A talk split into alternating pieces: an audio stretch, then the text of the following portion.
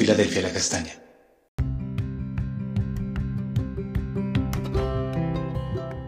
Amados hermanos, bendiciones abundantes en este día.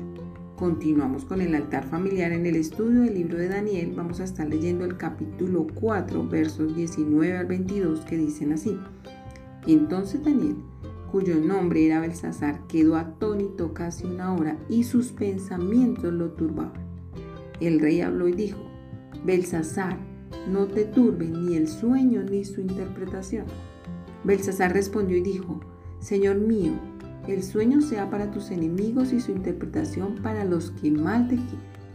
El árbol que viste, que crecía y se hacía fuerte, y cuya copia llegaba hasta el cielo, y que se veía desde todos los confines de la tierra, cuyo follaje era hermoso y su fruto abundante, y en que había alimento para todos, debajo del cual moraban las bestias del campo y en cuyas ramas anidaban las aves del cielo, tú mismo eres, oh rey, que creciste y te hiciste fuerte, pues creció tu grandeza y ha llegado hasta el cielo y tu dominio hasta los confines de la tierra.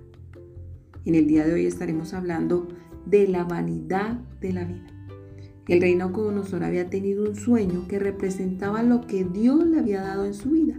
Era como un árbol frondoso con fruto abundante que daba alimento a los que moraban debajo de sus ramas, con las que también anidaba las aves del cielo. Aunque era un rey quien no tenía conocimiento de Dios, era él quien había entregado en sus manos el poder y la autoridad para gobernar como dice su palabra. Es Dios quien establece las autoridades. Y así como sucede con los árboles que crecen, porque es Dios quien los sustenta, esto ocurrió con Naucodonosor. Fue Dios quien le permitió extender sus dominios con gran poder. Su fuerza venía de Dios a quien él no conocía. Por medio del sueño, el Señor estaba dando una oportunidad a su vida para acercarse a Él y arrepentirse, así como sucedió con Jonás cuando fue a Nínive y dio la palabra de destrucción para ellos.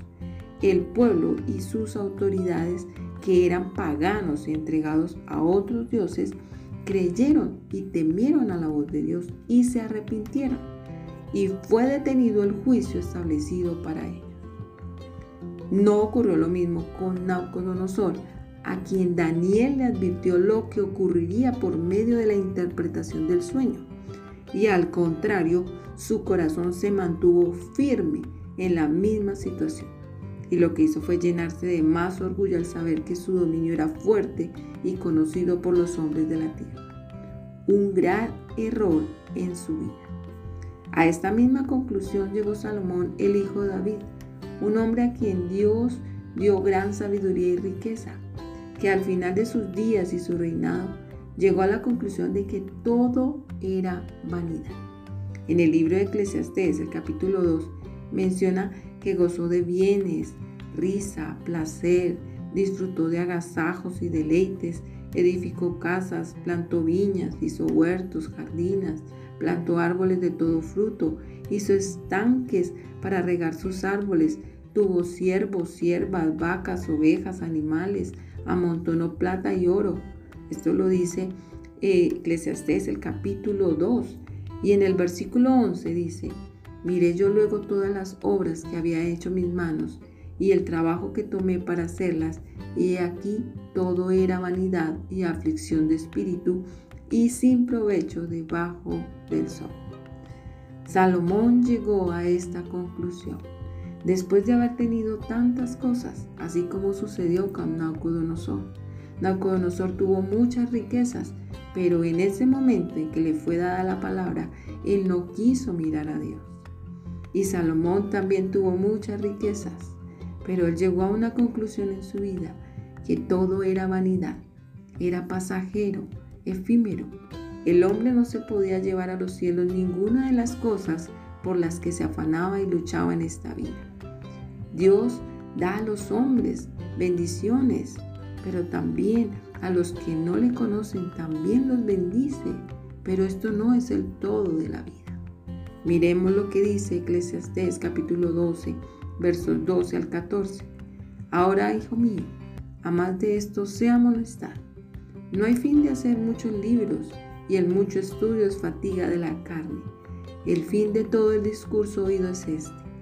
Teme a Dios y guarda sus mandamientos, porque esto es el todo del hombre, porque Dios traerá toda obra a juicio juntamente con toda cosa encubierta, sea buena o sea mala. Esta es la gran conclusión a la que llegó Salomón. Después de tener tantas cosas en su vida, de sus aciertos y equivocaciones, él concluye que el temor a Dios, el conocimiento de Él por medio de su palabra, el obedecerle y seguir sus pasos es lo más importante para el hombre. Lo demás es fatiga de la carne. Todo lo que realicemos en la tierra será probado en los cielos. Allí será juzgado y en ese momento la riqueza, la fama, la posición, los títulos no tendrán ninguna importancia. Es nuestro proceder aquí en la tierra el que será juzgado por Dios y esto es lo más importante. Lo demás es vanidad, es pasajero. Se va como cuando el viento se lleva una hoja y no vuelve. Así son todas las cosas por las que nos afanamos y luchamos. Muchas veces dedicamos el mayor tiempo de la vida a lo que es vanidad, al trabajo, a edificar, a cultivar el intelecto, a adquirir mayor conocimiento para disertar grandes verdades.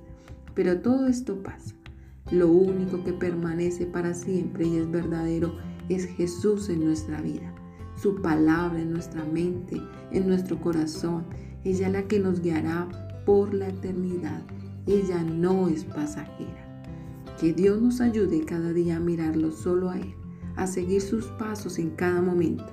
Que no actuemos como Naucodonosor, que somos advertidos de los malos caminos y continuamos en ellos sintiéndonos orgullosos de los logros y éxitos en la vida, sino que podamos ver a Jesús y obedecer su palabra, entendiendo que Dios es lo más importante sobre todas las cosas.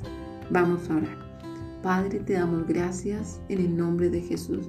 Y hoy venimos ante tu presencia, Señor, y te damos gracias por la vida que tú nos has dado, por la sabiduría que tú has colocado en cada uno de tus hijos, por el conocimiento, por tus bendiciones. Pero por encima de todas estas cosas, Señor, ayúdanos cada día a mirarte solo a ti, a obedecer tu palabra, a escudriñarla, a pensar y meditar cada día en ella, a permanecer en tu presencia, a conocerte solamente a ti cada día, Señor, porque tú eres lo más importante de nuestra vida, Señor. Entendemos que lo demás es vanidad, es pasajero. Lo único que permanece en nuestras vidas eres tú, la palabra viviente, Señor. Padre, te damos gracias. En el nombre de Jesús. Amén. Amada iglesia, recuerda, Dios te ha establecido como una puerta abierta en el cielo, un lugar para salvación de muchas vidas. No dejes de buscar su presencia cada día. Bendiciones en Cristo.